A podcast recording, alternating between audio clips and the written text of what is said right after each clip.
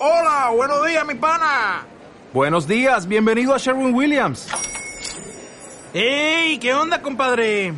¿Qué onda? Ya tengo lista la pintura que ordenaste en el ProPlus app. Con más de 6.000 representantes en nuestras tiendas listos para atenderte en tu idioma y beneficios para contratistas que encontrarás en aliadopro.com. En Sherwin Williams somos el aliado del PRO.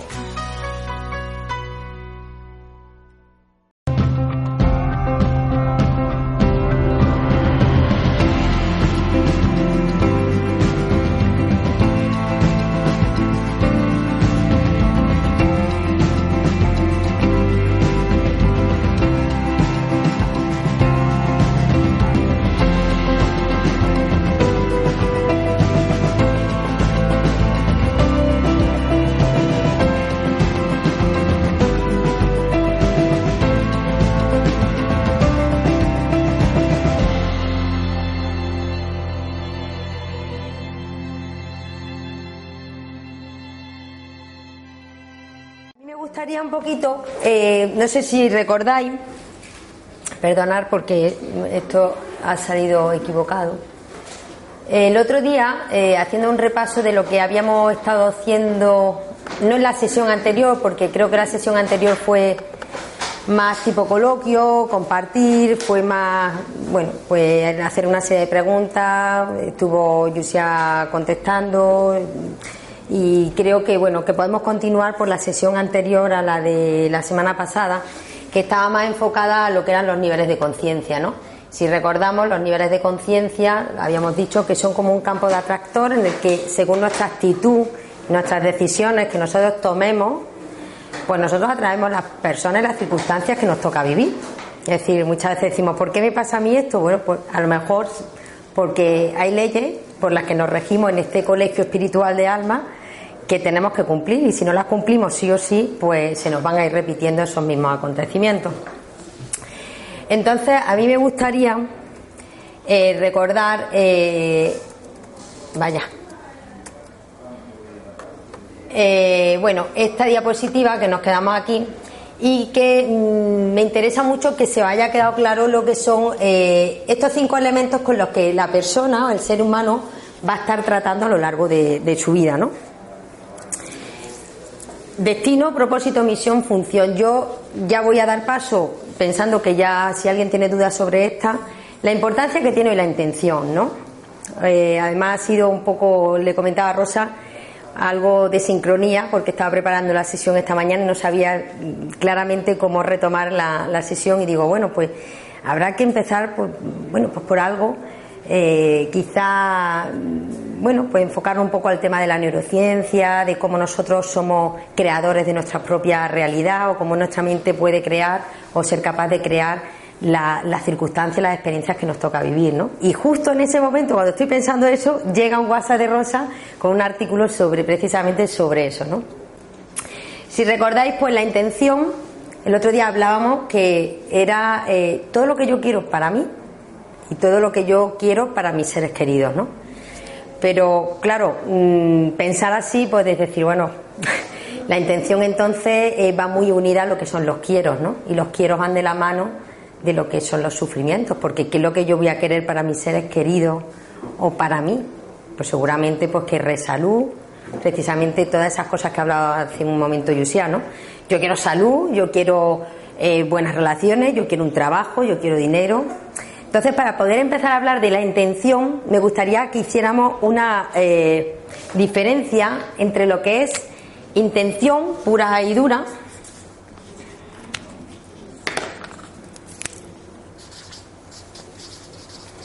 y después lo que es una intención fundamental, ¿no? Ahora os explicaré qué diferencia hay entre una y otra. Hoy nosotros vamos a hacer un ejercicio que yo voy a dejar, que traigo aquí impreso para que vosotros lo trabajéis en casa o no lo trabajéis si no queréis, lo trabajéis un día, dos días, dos meses o todo el resto de vuestra vida. El ejercicio trata precisamente de eso, ¿no? De buscar cuál es la intención que yo tengo en mi vida. Precisamente, si yo me os reparto ahora mismo un papel y os digo, oye, decidme cuál es la intención que vosotros tenéis. La intención, pero más banal que puedas tener, ¿no? Pues yo quiero un Ferrari en la puerta de mi casa, o quiero ser millonaria, o quiero tener un super trabajo, o quiero tener un novio como Brad Pitt, o lo que se os ocurra, ¿no? O quiero lo mejor para mis hijos, o cualquier cosa que a vosotros ahora mismo os pueda producir eh, esa sensación de felicidad, porque la intención va muy unida también con el sentimiento o la, o la sensación de saciar esa necesidad que tenemos de sentirnos felices. Si yo ahora mismo os preguntara cuál es la intención de vuestra vida, si alguien es valiente y me lo puede decir. Tener el mejor trabajo del mundo. Tener el mejor trabajo del mundo, ¿no? Vale, pues una intención maravillosa y fantástica, ¿no? Es decir, todos sabemos que los hábitos los creamos a través de repetir acciones. Si yo repito y repito y repito y repito esa intención, la probabilidad de que esa intención ocurra cada vez es mayor. ¿Qué quiero decir? Que la conciencia, de alguna manera, ese patrón mental que yo me he creado en mi cabeza, podrá manifestar en la realidad física, ¿no? Claro, eso lo oye cualquier persona y dice, bueno, Nieves, que me estás contando porque esto parece como, como si tuvieras una varita mágica y magia y, y, oye, yo quiero esto y se cumple. No se trata de eso. Precisamente yo creo que en la intención, una de las cosas que yo haría mucho hincapié en el tema de la sincronización. Cuando hablo de la sincronización, es cuando yo intento unir mi intención con lo que es la intención fundamental. ¿Qué quiero decir? Yo tengo una intención que es tener el mejor trabajo del mundo. Pero a través de la meditación, de la oración, de la, reflexión, lo que haga cada uno en su vida, eh, pienso que esa intención que es mía, poco a poco, si os dais cuenta, va fundiéndose de alguna manera con la intención fundamental que tiene la conciencia para mí. Es decir, de alguna manera la intención es lo que me está haciendo averiguar a qué he venido aquí a, a esta vida, ¿no? Y sin darnos cuenta, nuestra cultura nos va apartando o nos va eh, haciendo que, que, que huyamos de nuestro propio destino, haciéndonos creer que el destino es algo malo y que no son experiencias buenas que lo que nos ayudan es a descubrir precisamente el motivo para el que estoy aquí, ¿no? Y por qué estoy aquí. Entonces, a la hora de la, de la, de la intención, me gustaría que cuando trabajéis este ejercicio, sobre todo, os dejéis llevar un poco por la sensación de que todo lo que es imposible, yo puedo hacerlo posible. Es como soñar con, con la realidad, ¿no? Yo una vez una frase que me, se me quedó muy grabada en el alma, de precisamente de una persona que quise mucho hace mucho tiempo, y que decía, sueña y te quedarás corta. Y efectivamente, cuando uno sueña y crea, y tenemos, porque tenemos el don de co-crear nuestra realidad, es cuando nos quedamos cortos. Entonces, tenemos la capacitación o estamos capacitados para poder crear esos cambios positivos, esos cambios buenos en nuestra vida. Y eso es precisamente la intención, ¿no? Entonces, yo desde aquí comparto con vosotros en esta sesión la posibilidad de que trabajéis a diario en ese ratito, unos segundos, eh, en el que hacéis vuestra meditación o vuestros mantras o lo que hagáis a diario y de alguna forma pues repitáis esa visión que tenéis o esa intención que tenéis, ¿no? Y cómo de alguna manera no os asustéis cuando pongáis, por ejemplo, en vuestra intención yo quiero tener el mejor trabajo del mundo, hoy 12 de julio del 2017, y dentro de un año, si sigues trabajando y haciendo ese trabajo interior y esa introspección que todos tenemos que hacer de forma individual y personal, a lo mejor tache y ya no, lo que no te interesa ya no es tener el mejor trabajo del mundo, sino a lo mejor tu intención es otra. ¿Por qué? Porque la intención puede estar enfocada desde mi ego, o desde mi yo, o desde mi esencia, desde mi ser. Entonces, cuando de repente yo aparto mi ego, y eso no se hace hoy porque me pongo a hacer el, el ejercicio, yo es más, os invito a que hagáis ese ejercicio desde el más puro sentimiento banal, lo que más os apetezca tener, adquirir, desear. Es decir, no lo hagáis desde el, desde el punto de vista espiritual, ah, yo quiero elevarme, no, yo quiero esto, como ha sido valiente Antonio y ha dicho, oye, yo quiero el mejor trabajo del mundo. Entonces, eh, cuando yo voy apartando, conforme voy trabajando ese ejercicio a lo largo del tiempo, y voy apartando todo lo que es ego, yo voy viendo que ya no me interesan ni las críticas, ya no me interesan los piropos, ya no me interesa ni lo que es superior ni inferior, es decir, ya no me interesa como intención tener más dinero que fulanito, ser más guapo que menganito, tener el mejor trabajo, sino empiezo a buscar una intención mucho más, eh, como le llaman, fundamental, ¿no? Es decir, la intención fundamental de todo ser en esta escuela de almas en la que estamos todos participando es crecer y ayudar a crecer a los demás, ¿no? Cuando una persona, eh, bueno, pues tiene ese crecimiento espiritual y esa evolución conciencial en la que ya empieza a hacer o poner su intención desde su ser más profundo y no desde su ego, pues de alguna manera se olvida de los resultados. Hay muchas personas que, oye, que a mí me han llegado, oye, es que mi intención es tener el mejor trabajo del mundo. Y llevo tres años pidiendo, por favor, que tenga el mejor trabajo del mundo y no me llega, ¿no? Entonces vamos a olvidarnos de las expectativas y vamos a olvidarnos de los resultados. Cuando yo me olvido del resultado, las cosas empiezan como a fluir por, como de como magia, ¿no? ¿Por qué? Porque yo empiezo a vivir más confiado. Entonces, a mí me gustaría poner aquí pues una pequeña conclusión antes de continuar de lo que podría ser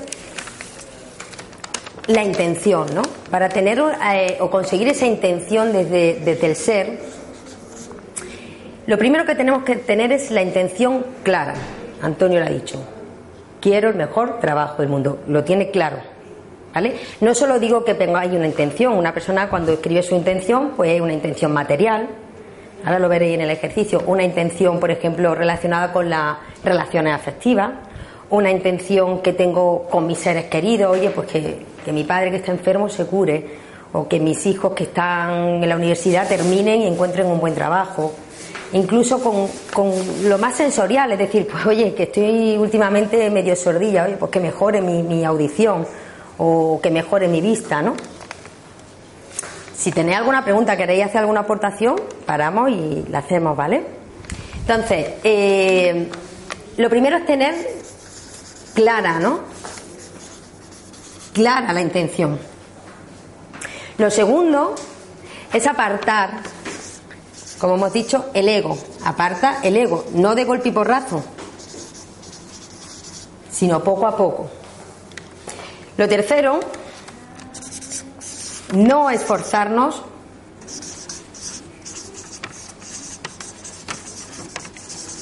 en el resultado. Y esto, por favor, de verdad, muy importante. Hay mucha gente que deja de, de, hacer ese cambio esa, o de imaginar esa realidad en su mente porque no ve ninguna progresión, porque no ve cambios, porque no ve lo que está pidiendo. ¿no?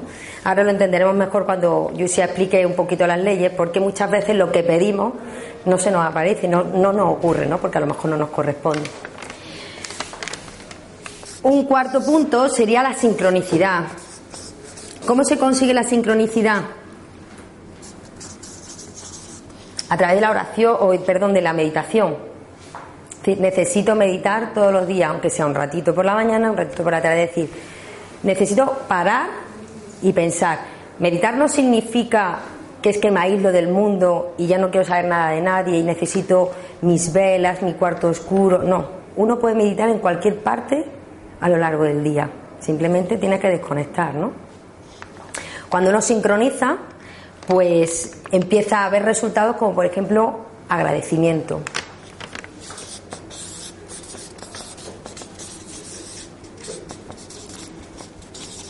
Agradecimiento me refiero a que estamos acostumbrados a quejarnos. Qué lento va hoy Internet. Pero nunca me acuerdo de agradecer la suerte que tenemos de tener Internet, de tener agua, de tener luz, de tener un local como este fresquito, ¿no? Entonces, no olvidarnos nunca del agradecimiento que conlleva, por supuesto, la no queja, ¿no? Y así, cumpliendo una serie de puntos y trabajándolo, nosotros podemos llegar a tener una intención pura. ¿Qué quiero decir cuando hablo de una intención pura? Es que fusiono mi intención con la intención que tiene la conciencia para mí. Es cuando yo ya paso de, esa, de ese estado de, de pedir, de quiero, quiero, quiero, quiero, paso al estado de acepto, acepto, acepto, acepto. Esa palabra o ese mantra que por lo menos muchos repetimos que hágase en mí tu voluntad y no la mía. Es decir, aceptar lo que nos toque vivir. Bien, otro de los puntos que veo importante a la hora de la intuición es la presencia.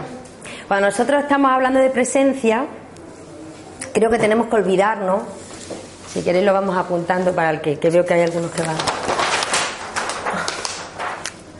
Dos sería la presencia.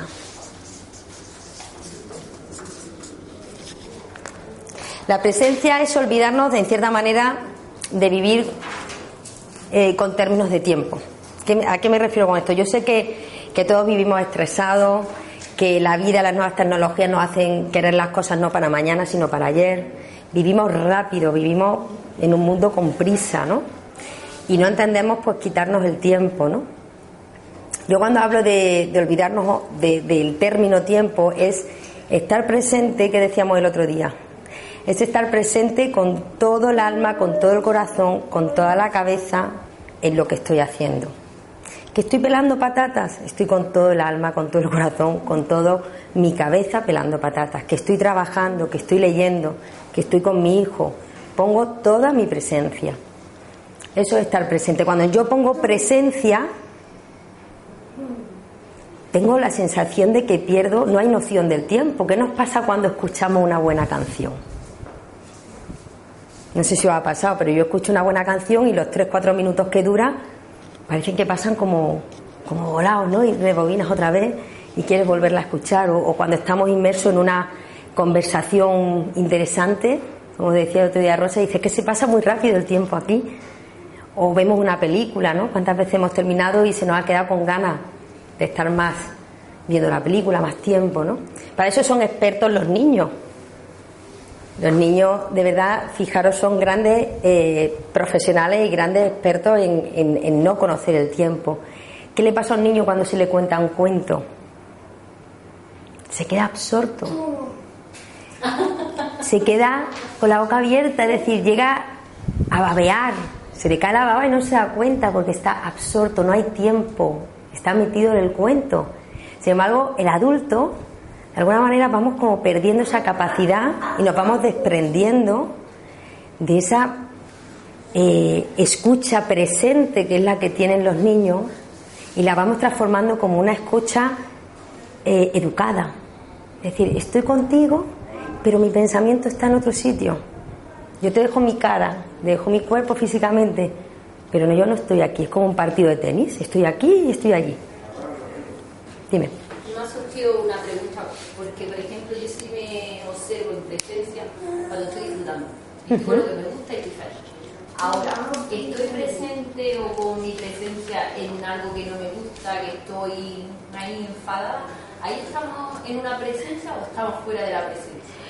Yo creo que cuando uno está enfadado, como tú has dicho, precisamente nos salimos mucho de la presencia, porque si tuviéramos presencia no estaríamos enfadados, para empezar, porque seríamos conscientes lo primero es porque si estoy enfadado, me está, esa, esa situación o ese estado me está quitando la paz. Entonces cuando uno se enfada, eh, no sé, yo precisamente cuando me enfado, al cabo de unos minutos digo, uy, pero ¿qué he dicho? Uf, pero ¿por qué me he puesto así? no ha estado presente. Cuando uno está presente sabe perfectamente que lo que está haciendo, porque está poniendo ahí toda su intención, toda su alma, su corazón, su, su mente, ¿no? Que precisamente yo he puesto el tema del agradecimiento porque me parece que para poder conseguir una intención pura, que es lo que queremos conseguir, ¿no? Vuelvo a repetir, mm, no se trata de pedirle al universo un Ferrari rojo, que también se puede pedir, y si soy correspondiente voy a tener un Ferrari rojo en mi casa pero seguramente una persona que bueno pues ha evolucionado y que, tiene otro tipo de intenciones su intención es precisamente esa el propósito ¿cuál es el propósito de todo ser humano? Vivir pero vivir siendo felices y amar al otro crecer y ayudar al otro a crecer entonces la intención por eso va a variar mucho cuando eh, yo hace un tiempo me levantaba y lo que me primero que me venía a la cabeza eran los problemas, algo ha pasado en mí a lo largo del tiempo que yo me levanto y agradezco pues el aire, la hoja, el cielo, el agua, el olor a mojado si ha llovido, cosas que yo no hacía antes. Ahí ha habido un cambio. Entonces ese es el cambio que las personas, por eso el otro día hablábamos que el desarrollo personal, el crecimiento personal, es algo personal e intransferible. Y una de las cosas que nosotros intentamos con la intención, y por eso la intención no es pura, es querer que los demás sean felices, pero haciendo lo que yo quiero. Entonces, claro, el quiero es la causa de mi sufrimiento. Entonces, claro, por eso he dicho que sin quererlo, de manera inconsciente, nosotros vamos viendo que nuestra cultura nos va llevando de alguna forma para esquivar el destino, pero no mío, sino el de mis seres queridos. Yo no quiero que mis hijos sufran. A mí me preguntas, ¿cuál es la intención, por ejemplo, de tus seres queridos? te puedo decir ahora mismo que mis hijos tengan salud, que encuentren trabajo, que sean felices, que encuentren una pareja con la que se quieran mucho, que tengan hijos maravillosos. Pero ahí ya están mis quiero. ¿Y si mi hijo no tiene salud? ¿Y si no encuentra trabajo? ¿Y si irá con una pareja? ¿Ya no soy feliz?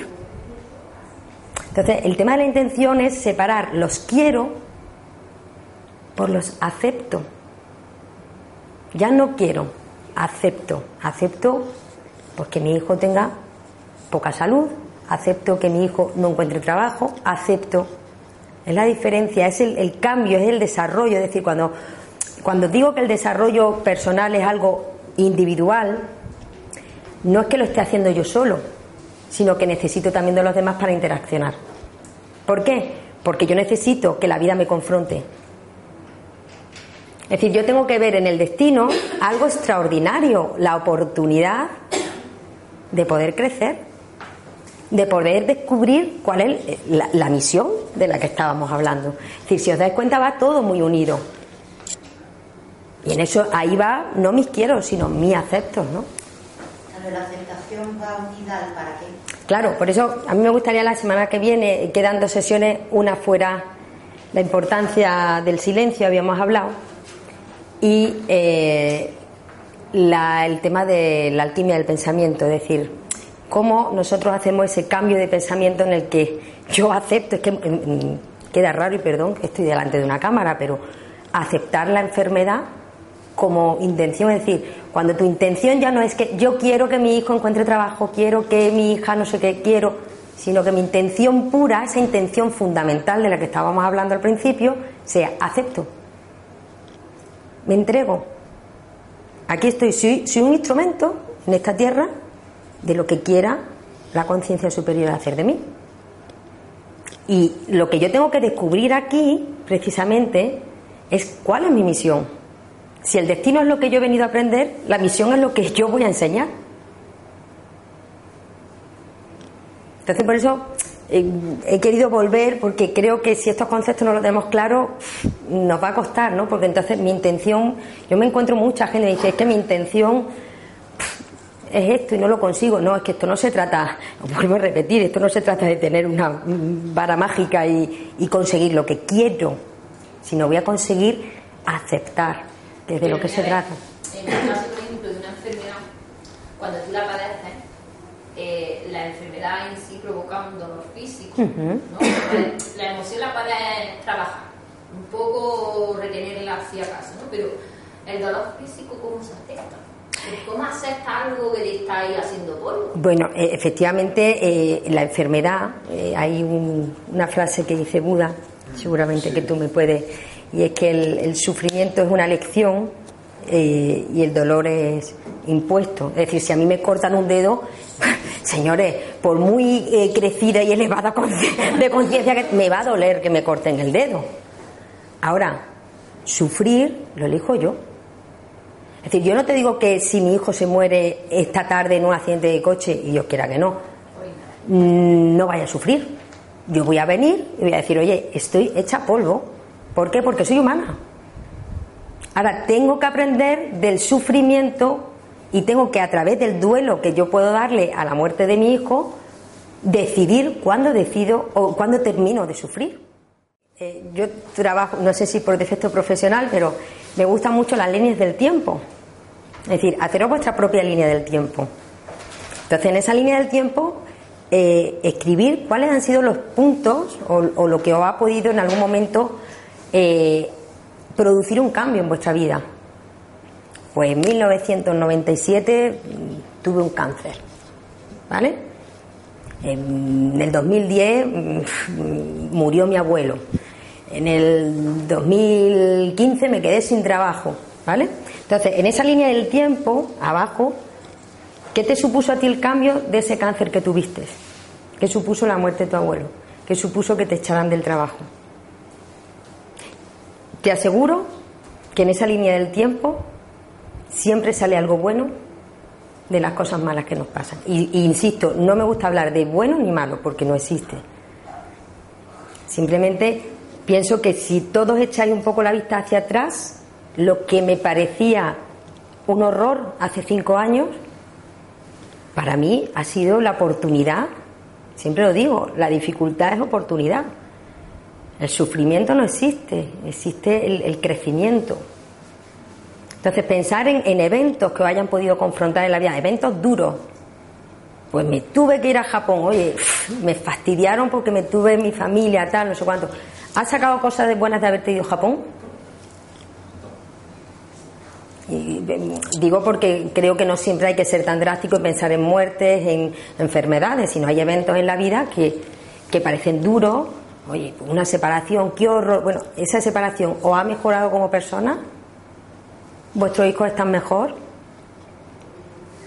Entonces es como pensar en lo que hemos puesto, ser agradecido. Porque si yo veo que todo lo que me pasa me hace caer en el paradigma de la víctima, de qué he hecho yo para merecer esto, qué mal me trata Dios, porque yo, si yo he cumplido con todas las cosas buenas que hay que hacer en esta vida, ¿por qué Dios me manda esta enfermedad? Una de las cosas más tristes, de verdad, porque he visto morir a, a, una persona que, que murió rabiosa porque no entendía su enfermedad. Y eso es muy triste porque una enfermedad efectivamente, pues nadie queremos morirnos. Por lo menos, yo por lo menos por ahora no me quiero morir. ¿Por qué? Pues porque, porque quiero hacer muchas cosas, porque me gusta la vida, porque tengo seres que me quieren. Pero morirse con, con rabia de haber vivido, De no haber resuelto la impotencia. de no haber resuelto. Entonces, yo creo que todos los, todos los eventos malos que nos pasen, todos son buenos. De hecho, el siguiente punto que, del que vamos a hablar es que nos llenamos, llenamos nuestras cabezas de problemas. ¿Qué hacemos cuando llenamos nuestras cabezas de problemas? Que no dejamos espacio para poder crear. Estamos convencidos de que tengo que estar a la altura de las circunstancias. En el trabajo, en la familia, en los amigos. ¿Por qué? Porque vivo en una sociedad donde tengo que obedecer, tengo que someterme al sistema de lo que parece que es normal. Porque si me salgo del sistema, de alguna manera me descartan. Somos, no sé, como series clónicas.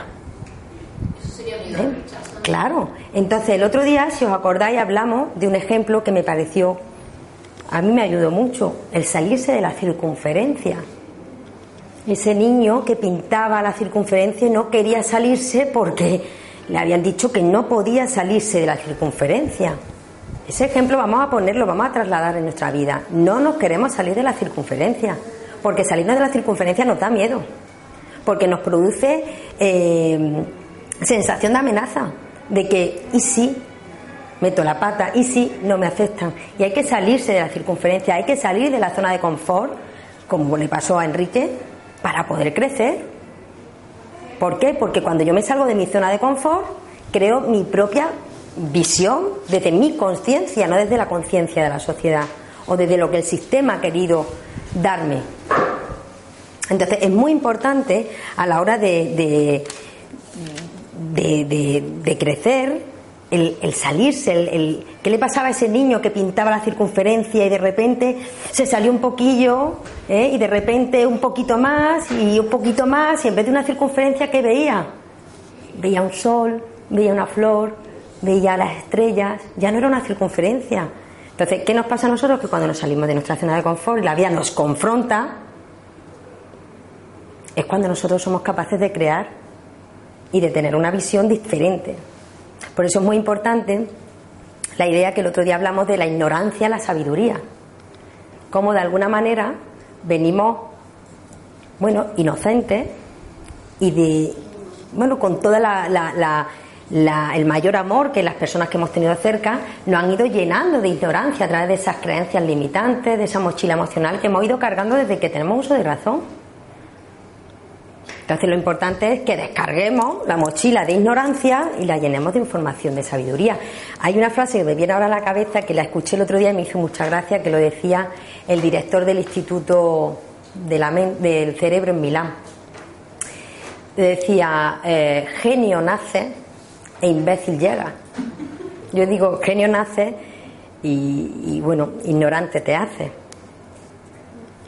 Es decir, somos vasos vacíos, somos vasos llenos, somos fuego que hay que encender.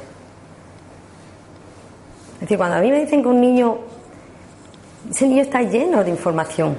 Lo que pasa es que hay que descubrir, hay que encender el fuego que ese niño lleva, ¿no? La, la información que ese niño tiene. ¿Por qué? Pues porque desde que somos pequeños nos enseñan a almacenar y uno no recuerda por lo que almacena, uno recuerda por lo que experimenta.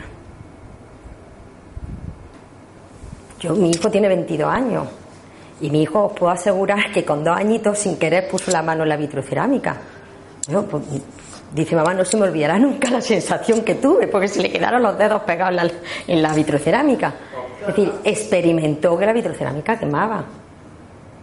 Yo, francamente, eh, la trigonometría para mí era un sufrimiento me di cuenta y me demostré con los años, cuando tuve que explicar matemáticas a mis hijos cuando eran más pequeños, que estaba el archivo ahí, estaban las derivadas, las integrales, y ese archivo estaba ahí almacenado. Lo trabajé y lo recordé, pero realmente lo que a mí me impresionó pues fue la reconquista. ¿Por qué? Porque tuve una profesora súper guay que cogió por grupo y nos puso eh, a hacer las diferentes batallas que, que tuvo España, ¿no? Al ser reconquistada. Y a mí me tocó ser don Pelayo.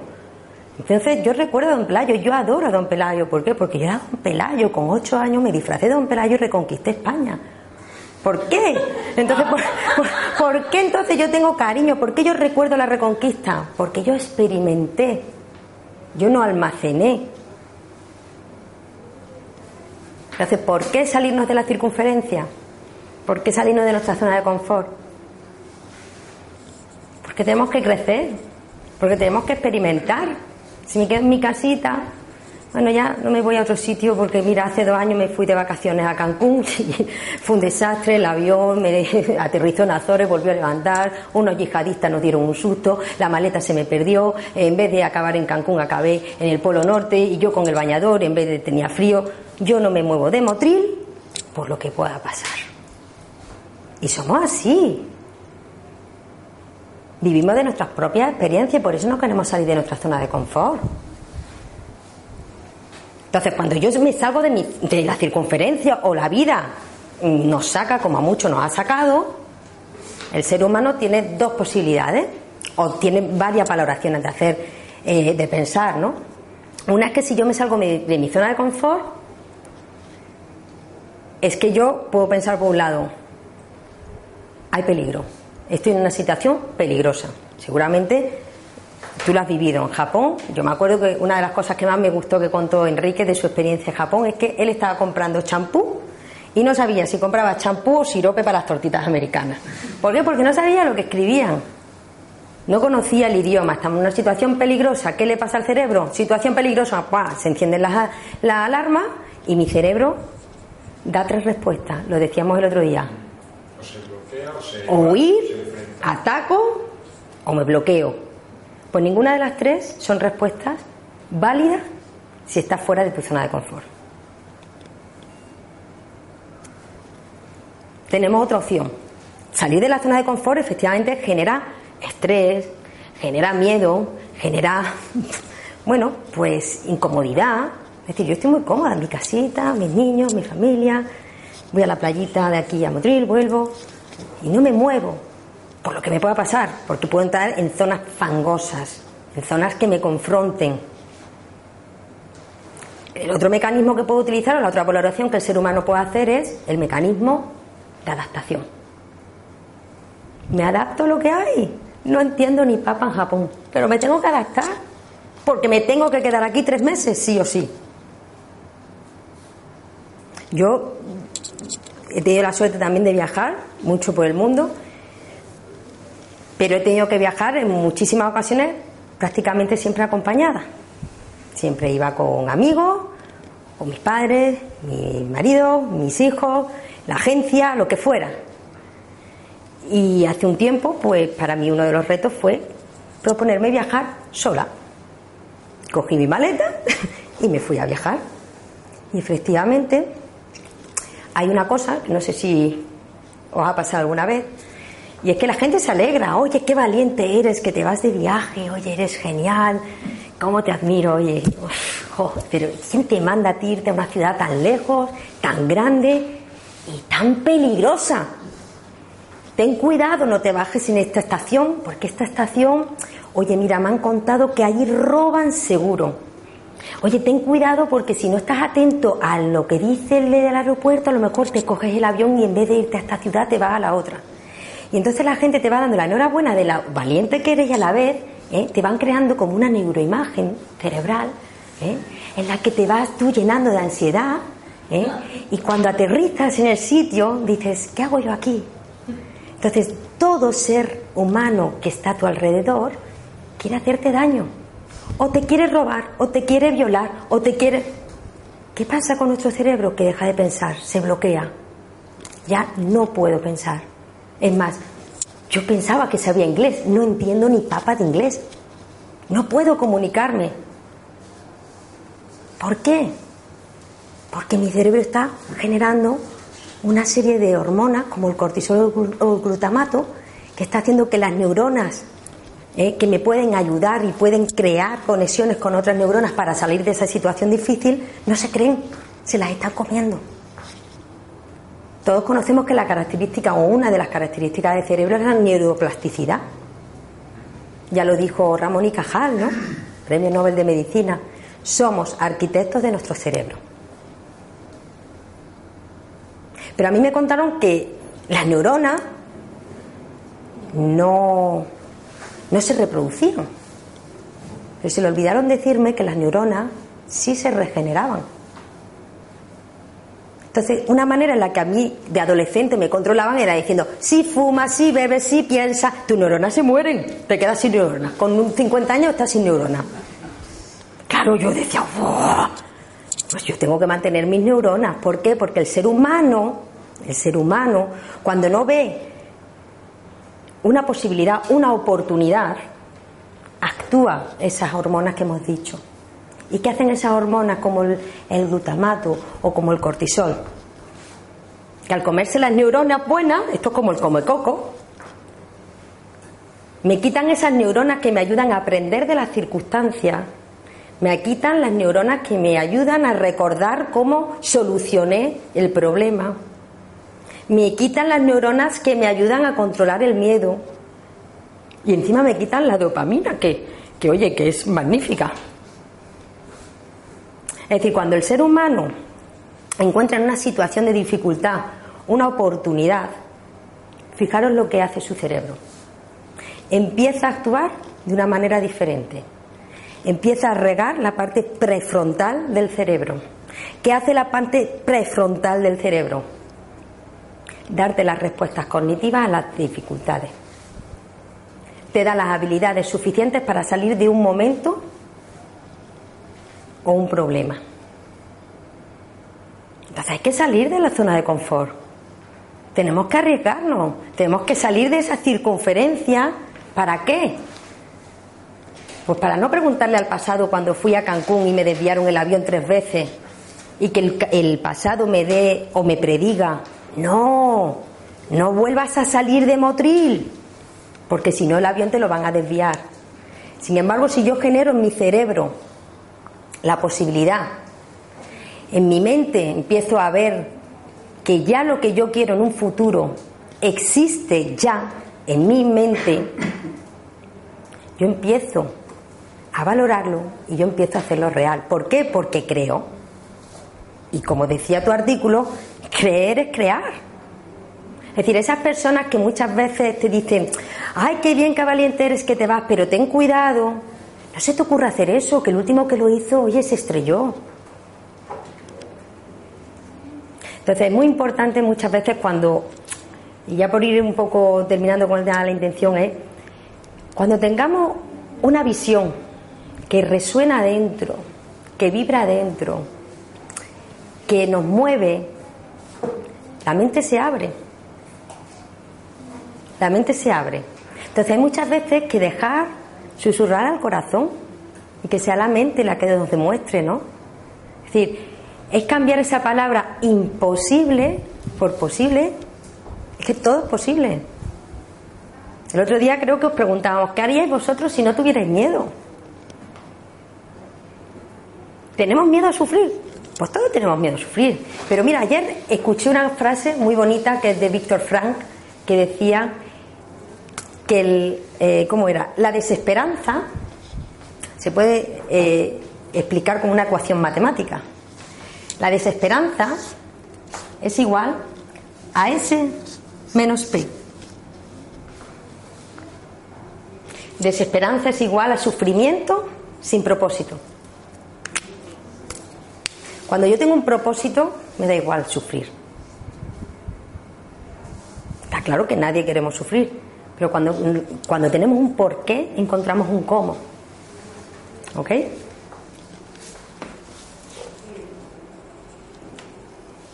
Por eso el otro día os puse esta imagen que creo que es eh, para mí bonita, ¿no? Porque la vida no nos da problemas.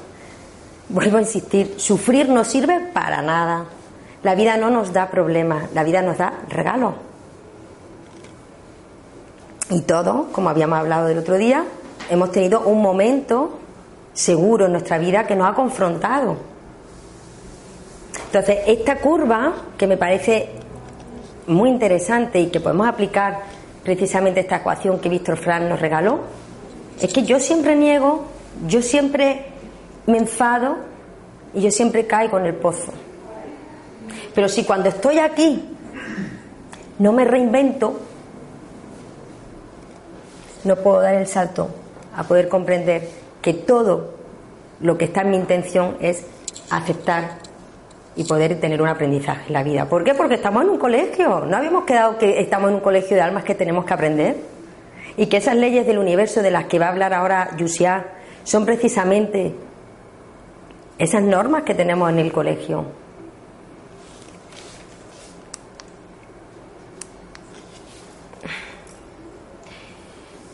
Por ir cerrando el tema de los niveles de conciencia, ¿los niveles de conciencia mejoran la comprensión de los problemas? Sí. Esa es la idea del nuevo paradigma. Es decir, según el antiguo paradigma es que la vida me está fastidiando. ¿Qué he hecho yo para merecer esto? Los niveles bajos de conciencia están dominados por el ego, como decía antes Rosa. Los quiero. Si mi intención es bajo el quiero, estoy bajo mi actitud egoica. Los niveles de conciencia altos están dominados por el servicio, por la sabiduría y por el amor. Es cuando nosotros vamos a transformar la intención en una intención fundamental, que es crecer y ayudar a crecer a los demás. No tiene que ver con el coeficiente intelectual. Es que mucha gente va por la vida de verdad de, de tener un nivelazo espiritual y se creen que son muy listos. Y no tiene nada que ver. Hay personas muy inteligentes, con un nivel de conciencia muy bajo, y personas con un nivel de conciencia muy alto y que después, pues, hombre, francamente no son muy inteligentes. Y después el desarrollo espiritual es un trabajo personal e individual. Ir en contra del orden universal genera sufrimiento. Vuelvo a insistir y vuelvo a invitar. La solución es alinearse. Por eso he insistido antes mucho, vamos a trabajar la intención, porque la intención mía, primaria, mis quieros, al final se van a fundir con la intención fundamental, que es lo que va a hacer que la conciencia, como hemos estado hablando estos días, colapse el electrón y al final, ¿eh? se manifieste en la realidad física, que quizá es lo que yo quiero fundido con lo que la conciencia superior quiere, ¿no? Y no todos tenemos las mismas virtudes. Es decir, juzgar es un gran error. Tenemos que aprender a discernir. Discernir, ¿sabéis la diferencia que hay entre discernir y juzgar? Cuando yo juzgo pongo una emoción. Yo no puedo juzgar. ¿Cuántas veces oímos, uy, a mí si me hicieran eso, desde luego se la cargaba. No podemos, no podemos juzgar, no podemos saber eh, qué es lo que puede soportar cada persona, ¿no? Entonces es muy importante la idea del discernimiento. Eh, según Gerardo Smelding, habéis visto, no sé si lo tenéis en los libritos y si no los pasamos a estos Power, eh, hay varios niveles de conciencia. En estos niveles de conciencia va del 1 al, según él, hay siete niveles. El 1 no lo he puesto porque es un nivel, bueno, que ya prácticamente en este, yo creo que en el planeta no se da, que son personas que se mueven por automatismo, muy reactivas, muy violentas, llegan incluso al canibalismo. Entonces, pues son niveles muy bajitos, muy bajitos que yo creo que no existen. No, no puedo decir si hay alguna tribu por ahí un poco extraña, pero que yo conozca no existe ese tipo de, de nivel ya en el planeta, ¿no? Después le habla de un nivel 2 que su intención predominante es el obtener, Ahí podemos poner pues todas las bandas terroristas, eh, toda la violencia de género que estamos viendo. Es decir, las cosas se refieren, se, se resuelven a través de la violencia física. Y lo estamos viendo a diario en, en, el telediario, ¿no? Son esos que suenan, no son muchos, pero suenan, son más bien pocos, pero suenan mucho, ¿no? en el telediario todas esas primeras planas de terroristas que ah, no sé cuánto, lo del otro que se ha cargado a su mujer. Y esas personas, en cierta manera, son las que hacen, ¿eh?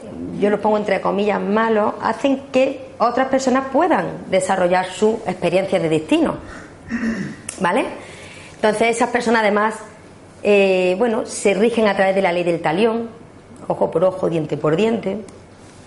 Después encontramos el nivel 3, en el que ya damos un salto y ya no solo eh, nuestra intención predominante es obtener, sino también, bueno, pues hay una serie de, reglas, ¿no? Ya se trabajan en las empresas, aunque hay mucha competitividad, tenemos muchas ganas de dominar, tenemos muchas ganas de, de alguna manera, hay una moralidad dual donde hay buenos y malos, verdad o mentira. Y fijaros, en el nivel 2 y 3, si os sumáis, se encuentra prácticamente la inmensa mayoría de la proporción de, del porcentaje de la población ya los sistemas son democráticos, se genera más tecnología, es decir, se genera más tecnología en Suiza o en Somalia. Después ya en el, nivel cuarto ya encontramos que hay un servicio, hay un crecimiento, ya los sistemas de gobierno ya no son por, por votación, sino son porque todos se ponen de acuerdo, ¿no? Y ya pues por unir un poco con el tema de la felicidad, ¿no? Esta, esta ecuación también tan, tan bonita, ¿no? Felicidad es igual a nivel de conciencia. ¿Por qué la felicidad es, nivel de, es igual a nivel de conciencia? Según el doctor Hawkins, en un libro que se llama La espiritualidad y el hombre moderno, él relaciona cómo eh, hay una serie de, de niveles o de estados, como puede ser la vergüenza, la culpa, la apatía, el dolor, el orgullo, el coraje, así hasta llegar a la iluminación, que tiene una escala vibracional diferente. Esta escala vibracional, si os dais cuenta, está relacionada con un porcentaje en cuanto a la felicidad. Fijaros cuál es la frecuencia vibracional del miedo, por ejemplo, de 100. Y el porcentaje de felicidad de una persona que vive con miedo es del 10%.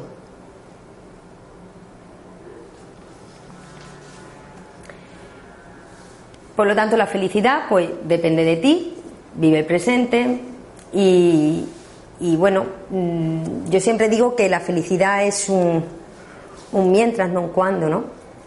Nos pasamos la vida. Cuando termine de pagar la hipoteca voy a ser feliz. Cuando termine de estudiar la carrera voy a ser feliz. Cuando termine de llevarme bien con mi pareja voy a ser feliz. Porque no somos felices mientras estoy pagando la hipoteca, mientras me llevo bien con mi pareja, mientras estoy estudiando la carrera. Y después ser feliz o estar feliz, pues mirar, nos enseñan, desde pequeños nos dan herramientas para ser felices. pero no nos dicen el cómo. Es decir, nos dicen, ser feliz es tener un Ferrari en la puerta de la casa, o tener salud, o tener... Ya decía Aristóteles que la felicidad es algo de lo que todo ser humano aspira. Si todo ser humano aspira a la felicidad, no puede depender ni del dinero, ni de la salud, ni del éxito. No puede ser una persona enferma de cáncer feliz. El otro día hablábamos de Elizabeth Kubler-Ross, que era eh, experta en tanatología, y decía precisamente que las personas que ha visto morir son personas que se arrepienten en su último momento de no haber hecho las paces con sus seres queridos y de no haberse atrevido más. Insisto, una persona que está en las puertas de la muerte tiene mucho que decirnos.